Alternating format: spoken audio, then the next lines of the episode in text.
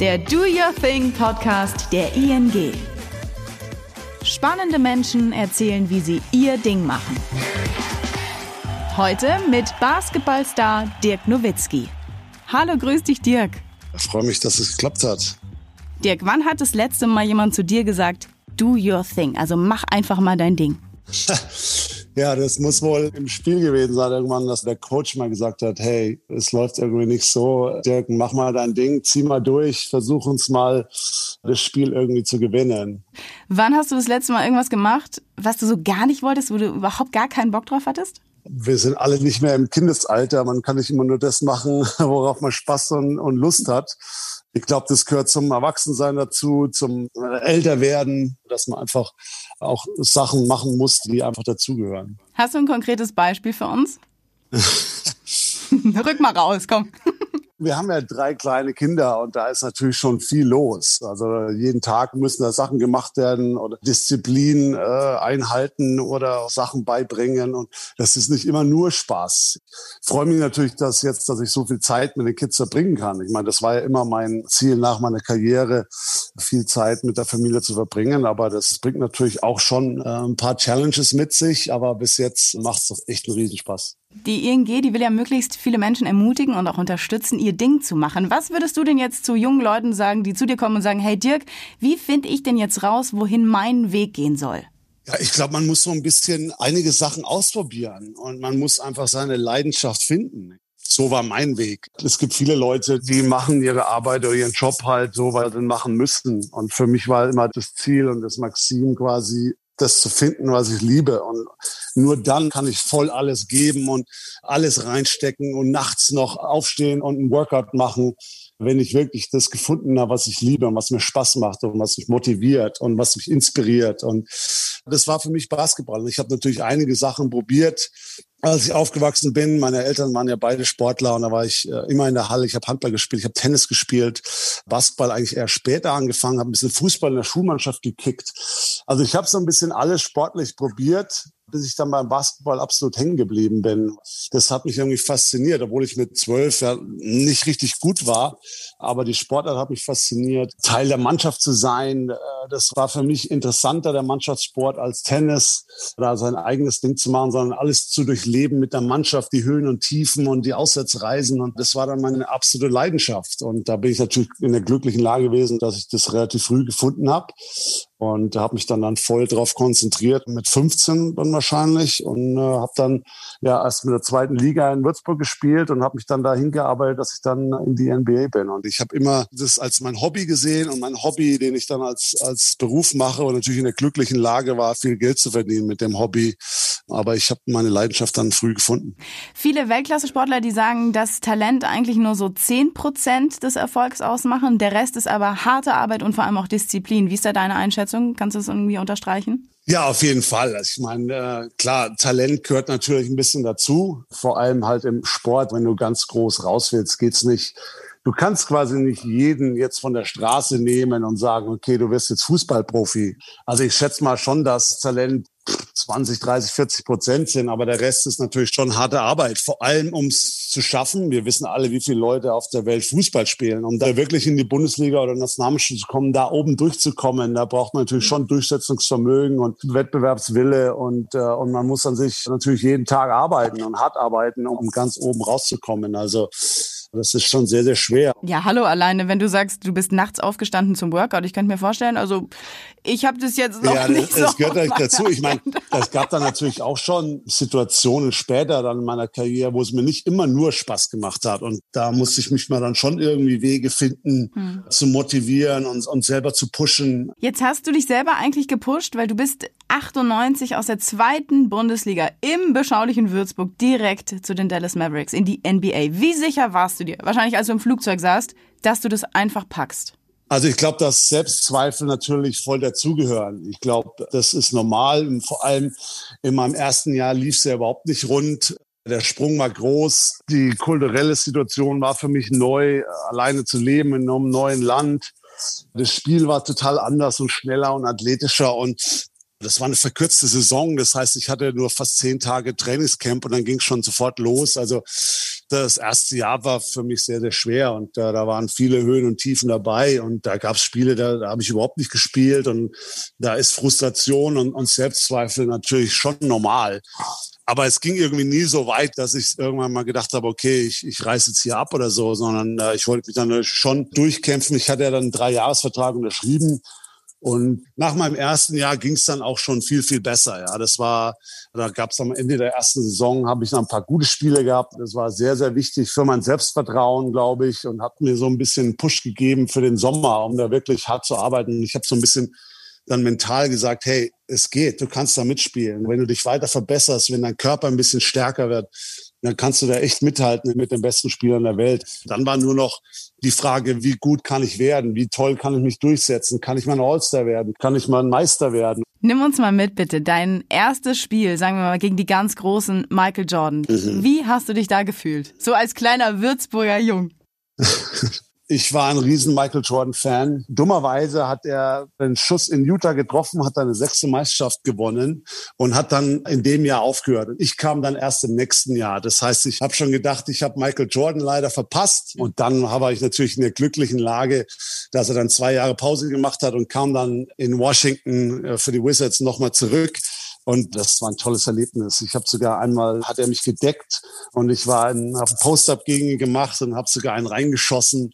Äh, also das war natürlich ein tolles Gefühl, ja, gegen seinen Held anzutreten, obwohl mein drittes Spiel gleich war gegen Charles Barkley und Scottie Pippen. Das war absoluter Wahnsinn. Also ich bin da am Feld rumgelaufen und habe die angeschaut und dass ich da jetzt auf demselben Spielfeld bin, das war schon, das war schon irgendwie total surreal. Eigentlich am liebsten mit einem Filzstift gefragt, hey, kann ich vielleicht ganz kurz ein Autogramm haben? Ja, natürlich nach dem Spiel am liebsten hingerannt. Ja. Aber habe natürlich dann schon versucht, nach dem ersten Jahr das irgendwie abzulegen und das irgendwie so zur Normalheit zu machen, dass ich da jetzt gegen die Leute antreten muss, gegen die waren früher so ein bisschen meine Idole waren. Klar, jetzt gibt's natürlich noch ein Leben außerhalb der Basketballhalle.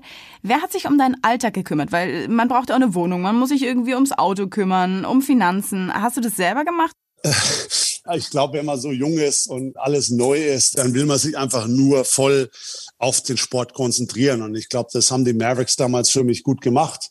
Die haben mir da eine Frau zur Seite gestellt, die, es war die Miss Lisa, und äh, die hat mir so ein bisschen bei allen finanziellen Sachen geholfen. Ja, ich bin ja darüber. Ich konnte keinen Scheck schreiben. Ich wusste ja. nicht, wo kriege ich Strom, Ding für meine Wohnung her, Gas, alles. Ich wusste wirklich gar nichts. Und da haben sie mir wirklich die Miss Lisa zur Seite gestellt, weil wie gesagt, ich war knapp 19, 20 als ich rüber bin und äh, war wirklich grün hinter den Ohren. Also das war kein leichter Schritt für mich und es war toll, dass da Leute da waren, die mich unterstützt haben. Sehr gut. Und wie war das, dass du dann da standst mit 20 und du hast zum ersten Mal richtig viel Geld verdient? Wie hast du dich da gefühlt?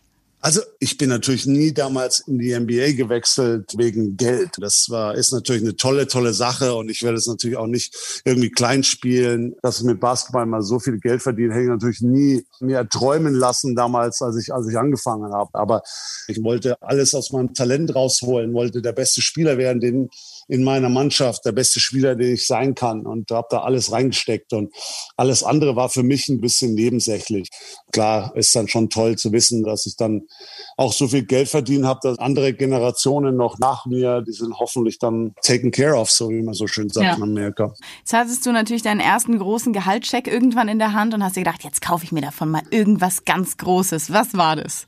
Also ich muss sagen, mein erstes Jahr gar nichts. Also ich habe dann mein Apartment natürlich genommen und habe mein erstes Jahr, weil ich das war ein verkürztes Jahr, das war ja damals die Streiksaison und mhm. die war nur zweieinhalb Monate lang. Das heißt, ich wusste, also wenn das letzte Spiel vorbei ist, fliege ich am nächsten Tag sofort nach Hause. Ich habe natürlich Deutschland sehr vermisst, meine Familie habe ein Auto geliehen gehabt und bin meine erste Saison da mit einem Leihauto rumgefahren. Und äh, jedes Mal, wenn ich zum Training oder in die Halle kam, zum Spiel oder zum Flughafen, äh, haben mich natürlich meine Mitspieler ein bisschen gefrotzelt. Und äh, als ich aus dem kleinen Mietwagen ausgestiegen bin, aber dann in meinem zweiten Jahr habe ich mir dann ein Auto gekauft. Und ich glaube, das war meine erste große Ausgabe in, in, meinem Leben, dass ich mir selber ein, ein Auto gekauft habe. Und das war schon natürlich ein, auch so ein bisschen, oh wow, das ist natürlich jetzt schon eine Menge Geld, die man da ausgeben muss für so eine mhm. Sache, aber war ein, war ein schönes Gefühl.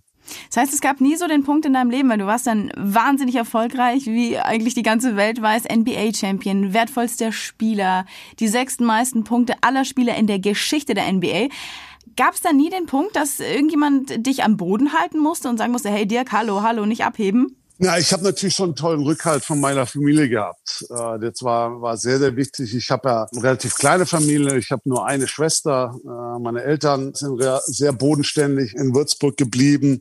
Ich habe einen sehr, sehr kleinen Freundeskreis eigentlich. Also ich hatte nie irgendwie 100 Freunde und immer riesen viele Leute um mich rum gehabt, sondern ich habe versucht, immer meinen Kreis klein zu halten und die waren mein absoluter Rückhalt. Klar, habe ich schöne Sachen erlebt, äh, habe aber auch sehr, sehr schwere Zeiten, frustrierende Zeiten durchgemacht in meiner Karriere und ob sie mich wieder aufgebaut haben, wenn ich mal Boden zerstört war nach wieder einer Playoff-Niederlage äh, oder ob sie auch mal mich ein bisschen runtergeholt haben nach dem ersten All-Star-Game oder so und sagen, hey, Junge, Junge, wir müssen weiter arbeiten, du hast noch viel vor dir oder ich glaube, das gehört dazu. Und für mich war da das Umfeld sehr, sehr wichtig. Okay, aber es gab quasi nicht diese Phase, wo dir jemand gesagt hat, Dirk, jetzt mach mal langsam. Ja, es ist hier alles toll und es ist hier alles bunt und es glitzert hier alles. Das hast du eigentlich durch deine Familie und mit deinem eigenen Know-how selber hinbekommen, alles?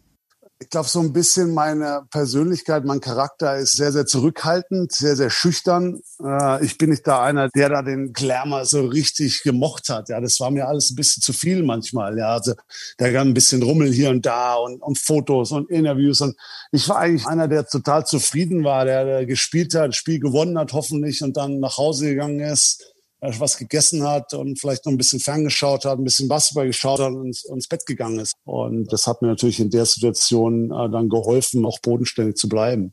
Wofür gibst du heute dein Geld aus? Bist du da äh, eher diszipliniert oder sagst du, nee, ich gönn mir jetzt auch mal was?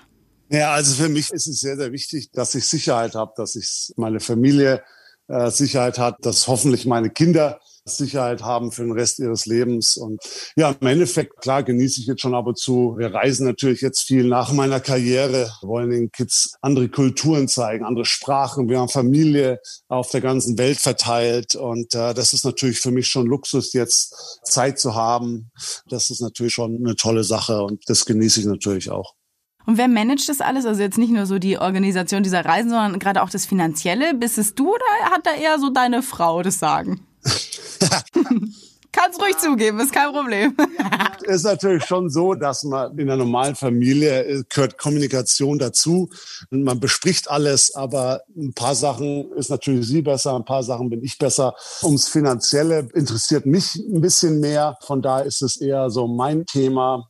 Ja, habe natürlich auch jetzt viel gelernt. Ich habe natürlich während meiner Karriere nicht auch nicht so viel Zeit gehabt und ich habe da echt alles reingesteckt ins Basketball. Aber jetzt, nachdem die Karriere fertig ist und ich habe mehr Zeit, äh, interessiert mich das jetzt echt, muss ich sagen. Habe auch so ein bisschen Sachen über Finanzwelt jetzt gelernt und, und die Börsenmärkte und Aktien und habe mich da echt so ein bisschen äh, reingelesen und haben mir ein paar Leute ein bisschen geholfen und ein paar Meetings gehabt jetzt die letzten Jahre oder eineinhalb Jahre, die ich jetzt schon fertig bin. Und das war echt super interessant für mich, da jetzt so ein bisschen die Business-Seite und Finanzseite noch mehr zu lernen ein bisschen mehr näher kennenzulernen. Und von daher muss ich sagen, das ist eher meine Welt im Moment.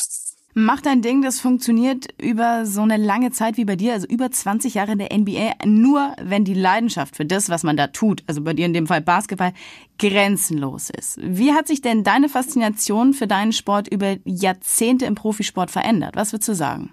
Am Anfang bist du so ein bisschen, ja, happy to be there und freust dich und dann aber, wie findest du einen Weg, auch langfristig durchzusetzen. Man wird älter, man macht Erfahrungen, aber zum Glück die Leidenschaft ging nie weg. Also den, den Sport habe ich natürlich immer geliebt und den liebe ich auch ja. weiterhin noch und den werde ich für den Rest meines Lebens lieben. Welche Erfahrung ist die wichtigste aus diesen 20 Jahren, die du jetzt für dein Leben danach, sagen wir mal in Anführungszeichen, mitgenommen hast? Ich meine, natürlich Disziplin ist schon wichtig in so einer Karriere und klar wollte ich oft Sachen machen, die ich nicht machen konnte oder mit meinen Kumpels rausgehen oder andere Sachen machen oder im Sommer Sachen erleben. Und äh, da muss ich natürlich schon viel zurückstellen. Mit Niederlagen oder mit negativen Emotionen umzugehen, war für mich sehr, sehr wichtig. Ich glaube, ich habe Niederlagen sehr, sehr schwer genommen und habe äh, jedes Mal, wenn wir in Playoffs wieder verloren haben, habe ich das so ein bisschen auf meine Schulter genommen und habe gesagt, du warst mhm. nicht gut genug und da waren echt schwere, schwere Zeiten dabei, die ich da durchgegangen bin und teilweise wollte ich zwei, drei Wochen nicht aus meinem Haus raus in Dallas nach der Finalserie, zum Beispiel in 2006, als wir das verloren hatten. Aus den Erfahrungen musste ich lernen. Und wie baue ich mich wieder auf? Wie motiviere ich mich wieder? Wie, wie lasse ich mich wieder inspirieren für die nächsten Aufgaben? Und ich glaube, das ist so ein bisschen äh, die Sachen, die ich durchlebt habe durch den Sport. Ist es versuchen, gute Sachen aus einer schlechten Situation rauszuziehen. Und das werde ich natürlich auch für den Rest meines Lebens noch versuchen, an den Tag zu legen. Heißt es jetzt, du steckst den äh, Kopf nicht so schnell in den Sand, wenn du gegen deine Kids im Memory verlierst? genau, ich versuche das Beste aus einer Niederlage, Mensch, ärgere dich nicht, rauszuziehen. Oder gerade sind die Kids so ein bisschen im UNO-Fieber. Das heißt, jeden Tag müssen unzählige UNO-Spiele gespielt werden. Und, die schwarze äh, Vier. Da, da muss ich, da muss, genau, da muss ich draus lernen, ja. Und wie hart ist es für dich zu wissen, dass du mit ganz großer Wahrscheinlichkeit nie wieder irgendwas so gut können wirst wie Basketball spielen? Ah, ja, das ist natürlich eine gute Frage, aber ich will mich da irgendwie nicht selbst limitieren im Rest meines Lebens. Ich meine, ich bin wahrscheinlich jetzt gerade erst angekommen äh, an der Hälfte meines Lebens. Also ich hoffe doch, dass da noch viele Sachen kommen, noch viele spannende Sachen kommen. Und muss ich echt sagen, so denke ich einfach gar nicht. Ich lasse mich da jetzt echt überraschen, was die zweite Lebenshälfte so bringt. Es gibt viele Beispiele von Athleten oder Entertainer, die auch danach tolle Sachen gemacht hat. Also man kann zum Beispiel Magic Johnson als Beispiel nennen, der super Basketballspieler war und ist jetzt bekannt in Amerika als einer der besten Businessmen. Also ich möchte mich da echt nicht limitieren, sondern wer weiß, was in den nächsten 40 Jahren hoffentlich noch Spannendes kommt und ob ich den Basketball irgendwie erhalten bleibe in der Trainerfunktion oder der Managerfunktion, wo man natürlich tolle, tolle Sachen machen kann. Aber da habe ich jetzt im Moment eben noch gar keinen Plan. Mein richtiger Plan war einfach, wenn die Karriere vorbei ist, jetzt erstmal Kinder genießen, viel erleben, äh, Sachen machen, die ich äh, sonst noch keine Zeit für hatte. Ich glaube, äh, andere Aufgaben werden dann schon jetzt dann die nächsten Jahre kommen. Ja, passt ja, weil gerade steckst du ja auch super viel Zeit und Engagement in die Dirk Nowitzki Stiftung, mit der du jungen äh, Leuten hilfst, sie unterstützt auf ihrem Weg. Was gibt dir das persönlich und was machst du da konkret? Ja, ist natürlich jetzt schon super, dass ich dafür jetzt ein bisschen mehr Zeit habe. Ich bin der Stifter in Deutschland mit der Dirk Nowitzki Stiftung, aber ich habe auch eine Foundation, eine Stiftung in Amerika. In der Stiftung in Deutschland ist ja meine Schwester äh, Präsidentin und ähm, bei der Foundation in Amerika ist meine Frau die Präsidentin und es ist natürlich schon schön, dass wir das in familiären Händen halten und da haben wir echt tolle Sachen gemacht. Also in der Foundation jetzt durch Corona-Zeiten haben wir so ein paar Food Drives gemacht, weil die Basic Needs äh, sich natürlich schon ein bisschen verändert haben. Also dass so viele äh, Leute hier ihre, ihren Job verloren haben und da ist das natürlich eine Menge Stress für Familie, wenn man nicht weiß, wo, wo die nächste Nahrung Erfahrung herkommt und haben ein anderes Projekt, die heißt United to Learn. Die geht in die Schulen rein und versucht da äh, die sozialen Netzwerke ein bisschen zu, zu ändern. Und in Deutschland haben wir jetzt angefangen mit dem 41 Campus. Also das ist, glaube ich, eine tolle Sache. Das ist ein Mentorenprogramm. Und es, es geht darum, dass wir so ein bisschen äh, junge Trainer, junge Coaches ausbilden, den Werte beibringen, die sie dann an ihre Kids, die sie zu Hause in Heimatvereinen coachen, dass sie die, die dann an die Kids bringen können. Und äh, das mhm. ist auch super angelaufen. Es ist ein tolles Gefühl, natürlich zu wissen, dass man, dass man helfen kann, dass man anderen helfen kann, dass man anderen unter die Arme greifen kann. Und das werde ich natürlich auch für den Rest meines Lebens weiterhin, äh, weiterhin machen. Schön. So, jetzt hast du dein Leben lang dein Ding gemacht. Du hast deinen Traum verfolgt, konntest ihn leben. Gibt es noch einen anderen Traum, den du dir unbedingt noch erfüllen möchtest?